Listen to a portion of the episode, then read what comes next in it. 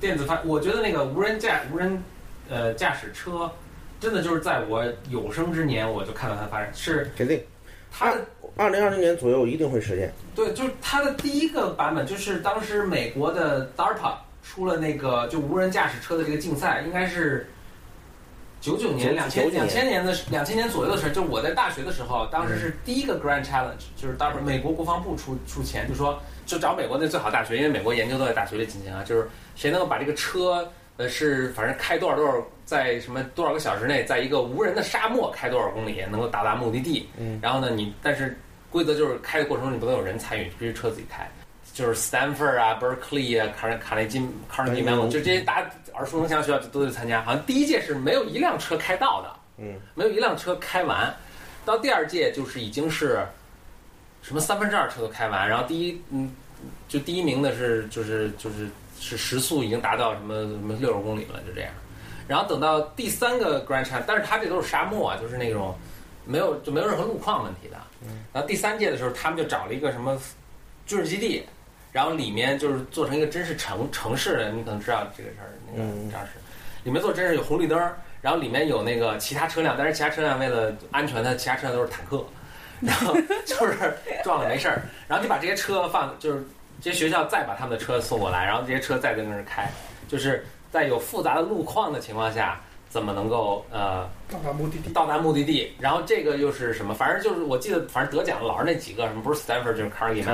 错。嗯我记得最深的是，他由于第一届还是第二届的时候，他对车没有什么要求，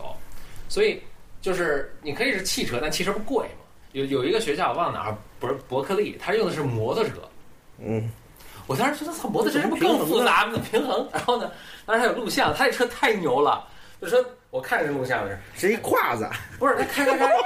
开开开，就倒了嘛。他车有自动立起，他支出一个腿来把这车立起来，再继续开。我说太牛了！他们给他给跪了。但是大家如果英文好，然后又能够好像还得需要翻墙的话，大家可以去看一下，就是有一个谷歌谷有谷歌他们经常请这些牛人过来，在他们的那个公司里做讲座，有个叫 Google TED Talk，他们就把那个 Stanford 那一年得奖，就第二年就是 就第一次有车能够成功完成了这个这个这车好像叫 Bernie 嘛，还是叫 George？那个人做了一个声情并茂的说，我们怎么去设计这个车的这个整个这个系统，那个总设计师其实就是 Stanford 一个教授来讲，就是他底下带的都是学生来做这个，就是就就这一辆车就是做出好几个 PhD，你知道吗？嗯。然后他说了一个，就是他结尾的时候说了一个令我就是就是说，我觉得美国这些这些科学家都有人文情怀，人文都有科学素养。就他说，他说当我看着我的就是。就是他那个比赛一开始，就他们就不能动了。他们是说，我们知道在最后那什么，我还在调这个程序啊，就前一个小时、几分钟、十分钟，我们还在调这程序。但军方说，我操，开始了，就谁都不能动了，车就开始走。他说，当我看着车披着夕阳向远处走去的时候，就好像把我的孩子送去大学了一样。我说要走了什么，然后等着，然后就把他们跑到那个目的地嘛。他说这个等着那个车来。然后说，当我看着我那个车。就这时候已经因为沙那个就是沙漠里面开嘛，就是冒尘土什么。让我看一片尘尘霾之中，那车一步步一步步开到这个终点了。我说那种激动的心情，只有你们每一个成为父母的人才能够理解。虽然当时我没有成为父母，我只是一个一个大学生，但是我看了非常非常感动的。你共情了？这个这绝对共情。他是这是 George，这是我孩子还是 Bernie 忘了，是我的孩子一样。嗯。说完了，就是他那个这这，他这个 talk 还是令我非常就是很有感慨的。这帮，就我一大感慨就是说，我靠，他虽然是军方出的钱做的这个东西，但这个整个车全都是民，就一帮学生搞出来的，就是就是就是五倍啊，就是五倍，真的就是当时没比我岁数大多少的一帮，可能跟我同岁的，就是他们有本科生有研究生，就是。一两个教授带着一帮 PhD 学生，所以他 PhD 有人有人专门做那视觉系统，上面当一雷达，然后什么什么做，然后那个因为因为我也学过人工智能，所以我大概懂一点它的这个多复杂。他曾经描述过一段，说我有这么做测试，就是他们就是因为他们找赞助商嘛，就是好像福特给他们一辆车，福特什么什么车，然后什么的，他们有一天在开，突然开的时候突然下起瓢泼大雨，就他们平常开的时候是。车自动开嘛，但是后面有一人坐着，他那个万一不行，要掉掉悬崖里去，我得赶紧搂住了，是吧？然后他们当时坐几个人，后面几个人拿着电脑跟那儿，然后突然下起瓢泼大雨，那雨大到什么程度？就是真的看不见路了，人都看不见路了，人都看不见路了，然后就只能车跟那儿开，然后他们几个就面面相觑，就互相看着说：“我靠，我们现在真的是 完全靠这个车来来指引我们往前开。”嗯，然后但是车就是很，这时候的车就是回到你说那个，就是人是需要看的，车其实不需要看，它有雷达，它还能看。对吧？所以它它几套系统，我记得它有一个激光制导系统、雷达制导系统、GPS 系统，还有什么好几套系统，保证万无一失，保证万无一失。就就在这个风雨瓢泼、路不见、伸手不见五指、人不能够人不能够近在咫尺的东西看不见的时候，这个车安全的把他们开回来了。然后他们心里就是说：“哎呀，这个这个人智这个机器的智力超越人的智力的时代就到了。”啊，所以所以想说一句什么呢？就说他说到说，嗯。当我摁下这个钮，这个车徐徐开走了，然后我就感觉我的孩子走出去了，是吗？就是，但是这个车就是我们都赋予它的情怀啊，好像像个孩子一样。但其实当车本身可能没有情怀啊。但是实际上是这样，就是说。我们凭什么想，就是进化到人，他就是一个终极的一个智力水平呢？就很多人，我觉得有这么一个情情怀在里面，就说，实际上人只是整个进化的一个阶段。实际上呢是什么呢？是冥冥中自有天意，是通过人类的这种技术手段，把一个新的文明和智慧带到这个世界，就是这个电子的文明和智慧。等他们有他们自己的智慧，他们有他们自己这个继续繁衍的能力，他们这整个什么人，就是或者说基于碳结构的这种生命的历史任务就完成了，我们就可以退出历史，我们就跟 Matrix 一样了，变形金刚。哎，对，我们就就退出了，然后以后就是。他们这种基于电子、基于虚拟的这种文明继续发展了，人类就就就彻底被什么这个淘汰了。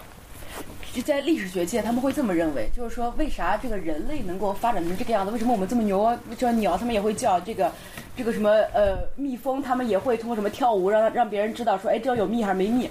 就说人，比如说，因为我们有了语言系统之后啊，就让这种群体的记忆可以得到保存。就是说，就是他们认为，就人类历史它的一个核心是什么呢？叫做 collective learning，就是说集体的学习，集体的这么一个东西，这样子才能让你的这个整个智智慧，像你刚刚达柱说的，就是说，哎，我有了孩子之后，我可以把我所学的东西教给我的孩子。所以，在这个在这个历史学来看呢，它其实属于一种怎么讲？就是说集体智慧、集体的一个学习的一个。因为，比如说，刚开始你这个部落只有五十个人，它的这种生态、它的生活其实很简单，但是当它这个群落到了五百个的时候，不管是它的卫生系统，还是它的这个繁育，还是它的这个保障，它的打战争，它的系统会更加复杂。那如果说你没有这种集体的这种学习能力的话，你是没有办法去抵抗一个更加复杂的一个生存环境。所以就是就是说，它随着你的这个生境越来越复杂的情况下，你需要处理的信息越多，所以在这个情况下，你的这种集体的学习价值会越来越重要。所以这个回到张师刚才说了一个一个特别那个的问题，就是说，机器他们。通过过去这么多的案例能够进行判断的时候，那他们也有了这种集体的学习能力。就是说，我们可能现在认为是通过我的一代一代的传播，我的老师跟我的学生之间的关系，我的工匠和我的学徒之间的关系，我的父亲和我的儿子之间的关系，通过这样的方式，通过每一代代代相传相传的这种知识的传播，就集体知识的传播的这种，一下就可以变成机器他们自己能够做到的。就是 collective learning，就是那个最典型的就是 YouTube 做的那个猫的那个实验，嗯，就变成这么一个东西了。啊，完蛋，那我们岂不是？我觉得是可能的。我们就不要活了，我们活着干什么呢？那我们赶紧回去把我的 iPad 什么电脑都砸了，不要进。你是没有阻挡历史潮流的能力的。我今天上午去听督导嘛，就我们心理咨询的那个督导，然后就讲到说，那个存在主义，存在主义就一直认为说。呃，人就是人的本质就是脆弱和无奈的，就是我们假装出来的强大，然后我们假装出来的这些，我们什么都能做，我们操控一切，我们是最好的。对对，但实际上是我们的人机结合。我们告诉我们自己，我们是在食物链最顶端的。对对对，但实际上人的存在就是人人的本质就是脆弱和无奈的，无论从个体层面上还是更。其实我觉得讨论机器人取代人类这个是一个更更远的话题啊。我倒是觉得挺有意思的是，当这些工业机器人都开始大规模应用的时候，就是富士康。呃，对，像我们的社会会发生什么样的变化，对吧？因为你比方说你这个，呃，你其实自动驾驶的车是机器人，但是它这只是给我们生活带来一种改善，但是说有的东西会给我们带来一些彻底的改变。你你就说这些，包括我们说的这个新的生产，像 3D 打印的这种技术，你这些东西出来之后，我们整个社会会发生什么？就像你整个制造业可能会发生一个彻底对它的一个的一个变化。对它的一个核心就是，并不是说我从车前喜报变成了一个增材制造，就是并不仅是这么一个东西变化，而是它所带来整个社会运作方式的变化。比如说，我举个例子，现在我们可能是需要有上游的产业链。我需要，比如说，我对于一个呃蒙牛、伊利来说，我上面需要有养牛场这种养养鸭场，然后到了我之后，我来做个工业化的生产。那对于我，比如说对于我这种索尼、松下来说，那我上面有那么多很小的这种元器件，一步一步到我到我最后一个终端。但是未来来说的话，它可以改变现在这么一个布局，因为比如说现在对于我来说，它好到我这来一个总装，总装完了之后呢，我还是需要有各种销售渠道，我的这个分销商能够出去。但是现在我可以，比如说你家里面有个电视机的这个遥控器坏了。那我现在不需要去修，我不需要再从我原厂再去再去调我这个 order 啊，或者怎么样再去做，而是比如说像现在我们家楼下都会有那种这种打印店一样的，有那种三维打印店了之后，我就可以迅速的选形成这种定制化的远端直接生成的这么一个方式。可能我我家楼下小店，它打的不仅是我们家的遥控器，可能打的还是我们家的哑铃，就是他打的东西，他就就说他你也可以自己在家对做。嗯，自己在家做，就是说它完全可以就是改变你现在这么一种供应链的一个结构。你上游需要那么多的这种供应链，但有可能很变，未来一天，你们家和我我这个刚做钢琴的，做做洗衣机的，我全都在自己家里面可以生成这些东西，就是一种变化。是，但是问题是对我们社会会有什么样的变化？这么多的，因为现在，因为比方是说我们这个，嗯，之前的电子时代，我们的这个信息化时代，但是呢，一直以来这个制造业都是一个非常重要的实体经济的一个部分。但你这样会给制造业带来一个根本性的转变。这个就是我觉得在我看来，大家更愿意说我在一个我是一个 engineer，而不是一个 worker，是这意思吗？对，但是你现实情况下，目前我有大批的人都是 worker。我个我决定等到那个时候，我去开一个 3D 打印机。到时候你们有什么设计，周围一个社社区里面的人啊有这个想法，有这个需求，然后他把这个是这个设计稿都放到我这儿，一打打出他的产品，哎，我就可以收收那个费用了。但你不具备这个取取代性啊，因为我我自己家里也可以做打印啊。在我看来，那个是，因为你不可能你你一个家里面放一这么大的一台但是，你家里面现在都有洗衣机，对不对？但比如说，我举个例子，比如在美国，一般人家是没有洗衣机的，就除非你是在这个 suburbs，你在一个一个郊区，你个大房子，然后你需要个洗衣机。大部分人，大部分人家都没有洗衣机，然后去我他在纽约住 downtown，啊，所以没有洗衣机。I know，不不不，开玩笑，开玩笑，机器人。对他，你不要烦躁就你你其他我在德国也没有洗衣机，我也要去洗衣店。不是我们都对吧是手洗，在中国也 是。那那不是他他就有专门的，就是。一个。那你那那你先给我买一个超静音的空调好吗？嗯，就是我们先暂停，我好热。